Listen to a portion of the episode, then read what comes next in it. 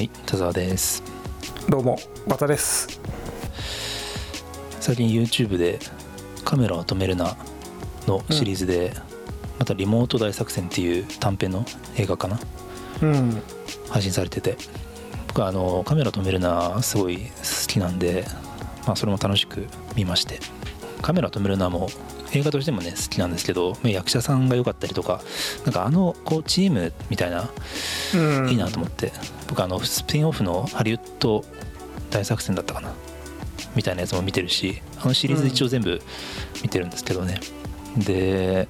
あのそんな中であの久しぶりにこうそのカメラを止めるな関連の YouTube で見てたらうん。カメラを止めるなのエンディングで流れる音楽？主題歌なのかな？主題歌か。うんうんあなんかいい曲だなと思って。ただあのあの曲を聴いたら、まあ、誰もが聞いたことある曲だなって思うんですよね。当う然ん。綿さんもね当然。うん僕は大好ピンときますよね。きもう僕はだからその大ファンなんで。あのその はいはいはい。はい。オマージュされる側すごいピンとうん。であれを聞いたらもういやどっからどう聞いてもオマージュじゃないですかやっぱどっからどう聞いてもオマージュですよ。オマージュですよね。まあヒップホップ用語で言うとサンプリング。あー。あのすごくむしろ見事なオマージュというかいいオマージュですよね。うん。あのー原曲の良さみたいなところをやっぱりそこなはちゃんとだからその原曲をねまああのーありのままっていうか素材をちゃんとこう使ってるっていう感じは、まあ原曲の良さを伝えようとしてる感じがするじゃないですか。そうそうそうそうまあ、それがオマージュっていうね、うん。言いますけどただね世の中的にはそうでもないんだなっていうのを今回ね知ってうん。その話をちょっと和田さんに聞いてみようかなと思って。うん。いやあのねあのこの「カメラ止めるなの」うん。その主題歌が YouTube に上がってて「Keep Rolling」っていうね曲。うんでそのねコメント欄がねもうすごいですよ。もう結構荒れてて。荒れてた？うん。うん。もうパクリ パクリだパクリだっていういろんな人が。せっかくいい映画なのにななんで最後でパクったみたいな、これで幻滅したみたいな、ああ結構言ってんですよね。でそれびっくりしちゃって。でそのコメントの中である人が「皆さんちゃんとエンドロール見ましたか?」っていう映画の言ってる人がいたんですよ、うん。で僕エンドロールもう一回見てみたんですよ、うん。そしたらエンドロールにこのね曲「Keep Rolling」っていうところ「うん。Keep Rolling」って当然流れるんですけど流れてうん。その下に作詞作曲っていうところに、あのジャクソン5の面々が並んでたんですよ。でもそれすごい粋だなと思ってうん。だってオマージュの場合は作詞作曲はオリジナルとしていいはずなんですよね。メロディー違うから作詞も。まあそうですね。うん。だその中でちゃんとジャクソン5のメロディー入れてるっていうのはすごいオマージュとしてすごい粋うなん。作品だなって思うんですけど、確かに。うん。ここまでちゃんとそのオマージュとして成立してるあの曲でも、うん。やっぱりパクリパクリっていう風にこう騒ぐ人っているんだなと思って。うーんだからあのーまあ、僕はだからこういうなんていうんですかねヒップホップとかもすごいサンプリングが多用されたりとかそういう音楽にすごい慣れてるんでなんかそういうソースに出会った時はいろいろこう調べたりするんですけども、うん。これ多分ちょっと調べたらなんでこうそうなのかって分かるんですよね。なんか、うん。ウィキとか見たらこれまあ上田監督がそうそうそう。本当にこうジャクソン5の「I Want You Back」をイメージした曲、しかもまあちゃんとそのあれですねライセンスの周りとかは、うん。あのちゃんとグループであったりとか、あのー権利を持たれてる方にちゃんとアクセスして本当ちゃんとこうオファーをした上でしかもちょっとあのなんですかこういうあのまさにこのキャストのとこ、まあローね、ロールのところにちゃんとこう名前をこう出したりとか。なんかあの僕も調べてたら最初は作詞作曲はこのケンソン・ラバーズうん。の方で載せてたらしいんですよね。うん。でそれを後であの映画の時にはジャクソン5の面々で入れ替えてるらしいんですよ、うん。でそれがやっぱりね叩きどころっぽくて怒られてパクリだから怒られてオリジナルの作詞作曲に差し替えたっていうことで結構言ってる人多いんですけど僕ねそれ思うのは多分分かんないですよ。実際はね分かんないですけど、うん。あの作詞作曲ってって基本的にはあのだって歌詞は日本語だし、まあね。メロディーってメロディーって全く新しいものじゃないですか、うん。リフとかね完全にオマージュだけど。でそういう意味で作詞作曲はあの「テンソンラバーズ」の方でいいはずなんですよ。だから普通にうん。それはでそうすべきだから普通に作詞作曲として載せてたけど後でまあやっぱり明らかなオマージュ分かりやすいオマージュだからあのあえてオリジナルの人たちの名前を載せたっていうところはすごい粋だなとはむしろ思うんですよね。うん。確かに確かに。うん。まあだから僕もなんかそうなんですよね。そのまあだからそのまあ厳密にねそのどこまでこう法律的な観点とかだからそこら辺のそのクリアランスというかその辺でやっぱだからあんまりこう一般の人が見えてこないところはほとんどだと思うんで、パッと見た時にそういうふうにこう判断しちゃうと思うんですけども多分すごいちゃんとプロセス通ってると思ってるんですよ。こういう「アイオン中バックなんて割とこうメジャーなタイトルをあのオマージュする場合って割とでも本当確かにそのちゃんとしないとアメリカのこの権利問題って結構日本よりシビアなんですっごいこうあの法律的な問題に発展したりするからすごいちゃんとやってると思うんですよねそういうのがこういう問題になってないっていうことはだからいかにこうちゃんとライセンスとかもしっかりした上であの映画の雰囲気に合う形で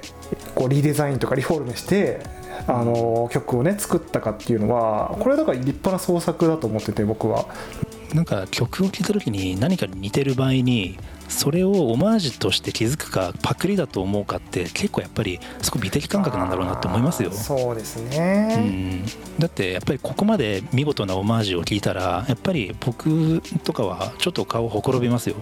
あ、まあねなんか素敵だなって。うんだからまあその「アイオンチューバック」の良さもあのももちろん盛り込みつつなんかすごいいい曲になってるっていうのはねこれ一番あの原曲のアーティストに対するリスペクトなんですよ。これやっぱヒップホップとかでもこの辺に関してはすごいあのプロ意識高いあのトラック作る人とかはすごい意識して、要はあるある程度こう原曲原曲を超えるとか、えー、と原曲の、えー、と作曲者たちにメリットが出るような、えー、とそういうベネフィットを出すためにわざわざこうクレジット出したりとかしたり、やっぱ結構リスペクトがないとこうこういうのってできなかったりするんですよね。だからしかもちゃんとこういい曲として提供してるんであればそれはそれでこうねあの一つのクリエイティブとして認めるべきだなと思って、まあちょっとあの違法な形でやっちゃうとあの法律の問題にね発展して良くないみたいなことは確かにあるんだけどもちゃんとやってるしねなんか叩くところがないというか逆に言うと。あとねなんかそもそもパクリって結構すぐ言う人ってあの物作ったこと多分ない人だと思うんですよ。うんあの本当に音楽やってる人もそうだしアーティストってあのねパクらないっすよ。あの要は悪意を持ったパクリなんてしないから。ああまあまあまあまあ。の要は僕もすごい気持ちわかるんですけど、うん。作品を作ることってものすごく情熱とエネルギーいるわけじゃないですか。うん。でフレーズとかそういうものってちょろちょろってすぐできたりするけど一曲とか一つの映画とかね作品として成立させるためには全体的な整合性を取ったり世界観を作ったりいろんなバランスを見て一曲に完成させるってものすごく面倒っていうか情熱をかけないとできないことなんですよ。だからそこの情熱を持ってるような人がパクったりとかってそういう考えにはまあならないですよ。うん。そうじゃないとアーティストってやっていけないからだから、まあ、パクってる場合ってあのあるにはあると思うんですけどそれって憧れてるものに似ちゃうっていうのは全然あると思いますね。あの憧れすぎてそのフレーズを自分のものに入れちゃったりとか全然あると思うんですけどそれって世の中の人が叩くようなパクリの感情とはまた違うんですよね。結局だからそのえっ、とメロディーとか旋律とかを例えばパクったとするじゃないですか、でもそれで、えっとパクったから売れるとかあのあの曲の一部を使ったから、えー、ともうすごいマスターピースな曲ができるなんていうのはそんな話はないわけで、その後のえコンポーズにしても、えー、と編曲またよりこう高い形に、えー、とクオリティを上げるために編曲をするにしても、まあ、歌う歌唱力だったりとか演奏する人たちの演奏力。だこういうのが加味されないと完璧なものってやっぱできないわけじゃないですか。でやっぱだからそれでは、まあ、確かにそのメロディーが似てるとかっていうところはインスパイアされてる部分はあるかもしれないけど結局その成り立ちを思ってもしそれが売れたとしたらそれはその人たちの成果なんですよね。なんかその単純にそのメロディーがどうとかっていうよりも多分その人たちがこう新たな表現でそういうのを出して多分それを受け取る人って似てるからどうかって聞いてるんじゃなくてそれはそのクリエイティブとして聞いてるはずなんでそれはその時点で価値だとはね僕は思うんですよね。なんかそうなんですよ、だから音楽って結局情熱で売れてるんで、うん。あのそんなねパクリとかすれば売れるかってそんな甘いものじゃないしそうなんですよあのアーティストが作り出すその世界観とかがものは曲を売ってるわけだから、うん、でこれあのなんかね昔あのこれ音楽じゃなくて僕なんか美術とかあの芸術の観点で古典かなんか見に行った時にあの、はい。意外や意外にあのだから今その美術とか芸術も要はその写真で、ね、スマホとかのカメラでうん。パシャッと撮っちゃって、それをこう切り張りして、えーとまあ、コラージュアートみたいな感じであの復元することでも実はいくらでもこうできるし、うん。あのなんていうのその手法としてはそういうのを取り入れることは簡単なんですよ。ただそれを本当の意味での芸術に昇華されるのはやっぱりその料理する人というかその人にセンスがないとやっぱできない。でなおかつあのアーティスト側は実はそのこう切り張りされることはそんなに恐れてないっていう話をお聞きして、だそれはだからそれを切り張りして何か新しいものができたらそれは新たな新しい芸術の誕生なわけだから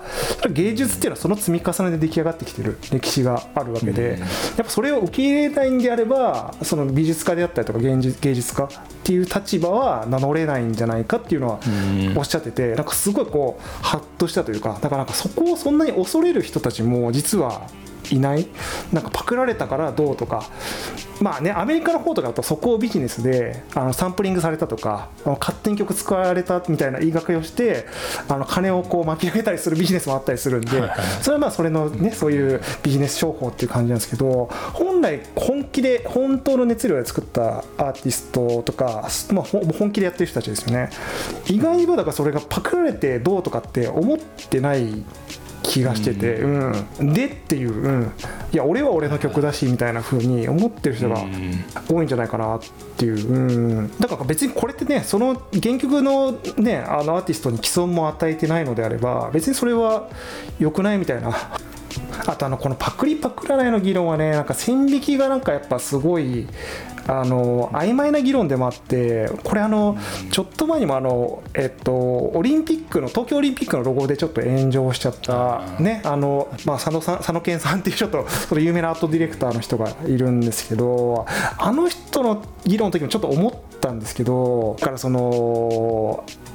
何の、まあ、デザインとか特にそうなんですけど何のオブジェクトを使うかって結構ねあのデザインってそもそもシンプルにあの取り行われることがあったりしてうん。オブジェクトなんてもう世の中にもう数えるほどしか実はなかったりはいするわけなんですよ。三角形が二重に重なってるオブジェクトが。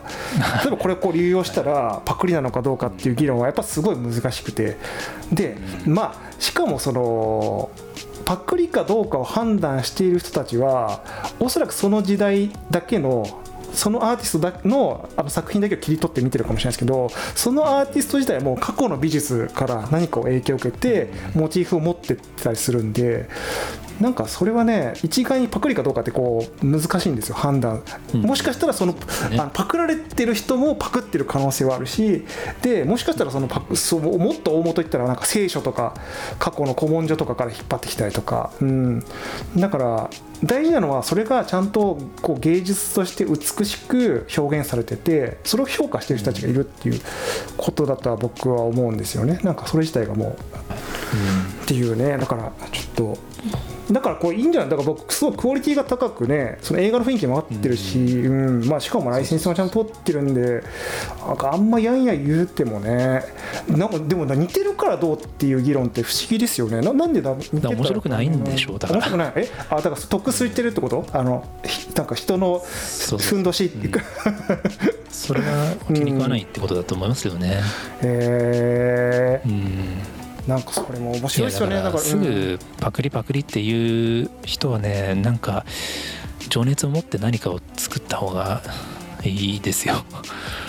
うん、そんなに簡単なことじゃないから。うん、だから本質が確かにそのリアルにこうものを作ったことがある人って何が本質かって見えてきたりもするから。うん。でも確かにそれはなんか何かこう本気でこうなんかものづくりとかっていうところをちゃんとこう知らない人にとっては未知の世界っていうのはあるかもしれないですね、うん。なんかそうそうあのめっちゃいいメロディーさパクったらそれは売れるわとかいやそんなわけはないんですけど。その多分ねパクリパクリっていう人ってうん。メロディーを作ることがすごい難しいことだと思ってるんじゃない？ああそっかそっかそっか。だからもうそれがその知的財産としてもう本当に非常に稀有な、えーとね、ものでそれをこう拝借するなんてどういうことなんだと。うん実際音楽作ってる人だったら多分分かると思うんですけどあのメロディーを作ること自体は鼻歌でもねあうん。のその場でできたりするわけじゃないですか、でそれをしっかりその曲として完成させるっていうこところが、うん。あのセンスだし一番しんどいところだったりするから、まあ、だからそのなんていうんですかね。あのーでも逆に言うとその完成したものとものをとして比較するのかもしれないですね。そういうだからそのプロセスが分かんないから最後のその一部分を切り取ってあれ似てんじゃん。そのまま使ってるじゃんみたいな。楽じゃんみたいな。なんか楽してるじゃんみたいな。まあだからそう考えると確かにそういう風になるのかもしれないけどだからそこまでのプロセスってすごい実は複雑ですよね、はいはいはなんかうん。でもなんかそれを持ってその覚悟を持ってそうしたっていうやっぱプロセスが美しかったりしてでしかもそれでいいものができてるっていう状態、うん。まあ、これがね素敵なことだとは思うんで、なんか最近僕はそのものづくりの情熱みたいな、うん。ちょうど元気がなくて失ってるからこそものづくりの情熱の尊さを理解してるんで、うん。そういうなんか議論がねすごい悲しいなって思って。なるほどなるほど、うん。うん。まあ、ただそういうふうにパクリっていうふうに騒ぐ人のその情熱がまたアーティストを持ち上げる情熱にもなってるからいやまあそうですね。大事な大事な意見なんですけうど。ね、ん。でやっぱ音楽ってねその音楽もすごいこう一つのこうアートのフォーマットだと思うからだからまあそういうなんか大衆の反応を見た上でまた新たなものが生まれたりみたいなねところもあったりするし、まあ、逆にそういうなんか反骨心をこう煽られていや俺はじゃあ圧倒的オリジナルでいくみたいな感じで思う人もいたりするのかもしれないし、うんまあ、まあだからそれが建設的なね捉え方をすれば良きなのかなとも思いつつ、まあ、ただあの何ですかあの炎上しちゃってそのアーティストが活動できなくなっちゃうとかちょっとそういうのはねあのかわいそうだなとはね思いますけど、うん、この間もあのあいみょんのあいみょんもね。マリーゴールドがある曲のまんまパクリだっつって YouTube 多分検索するとあるんですけどね、うん。ロックマンの曲なんですよね、はい。いやちょっと面いや白いけどね面白い。だからまあ逆に でもあれですよ。これあのサンプリング好きの僕からしたらもしサンプリングしてるんだとしたらですよ。すげえいいセンスしてると思いますけどね。だってそれをメメダロットか。メダロットメダロット。そうメダロット。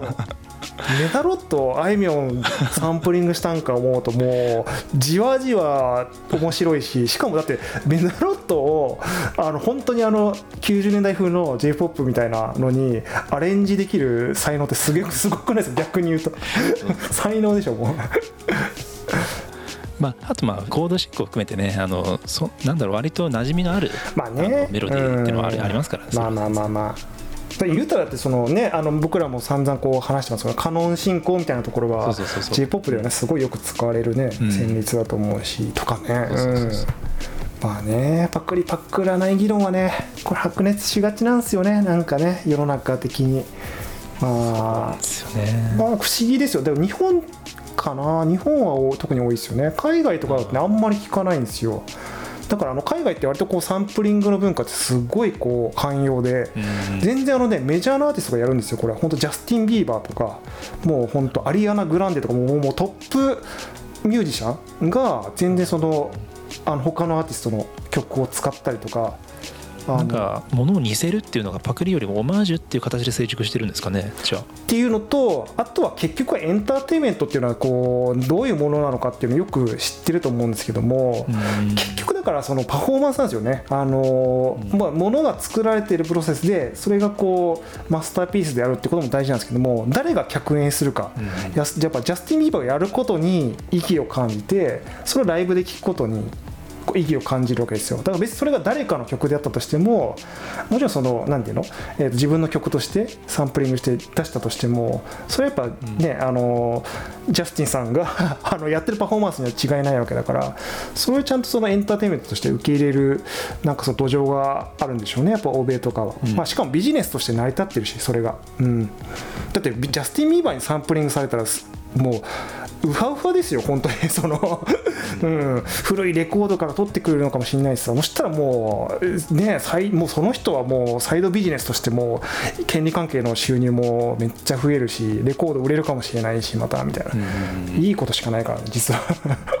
うん、オマージュされた側が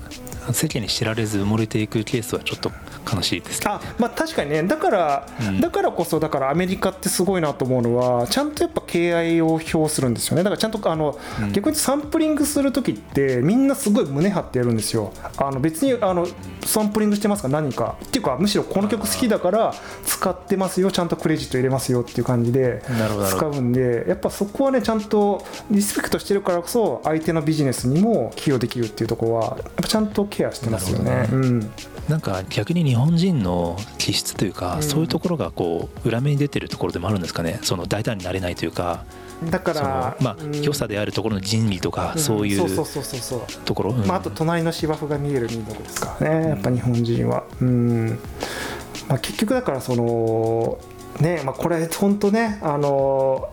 よく言われるのはやっぱりその人の不幸をこう喜んじゃうまあ、これはね国民性とかっていうくくりはちょっとあの、ね、僕も日本人だから嫌なんですけどでもそういう時代に入っちゃってきてるのかもしれないし、まあ、でもだからほとんどはそんなことないですよほとんどの人はそんなこと感じないんだけど一部の人がそういうふうに取り上げがちでちょっと問題化しがちというか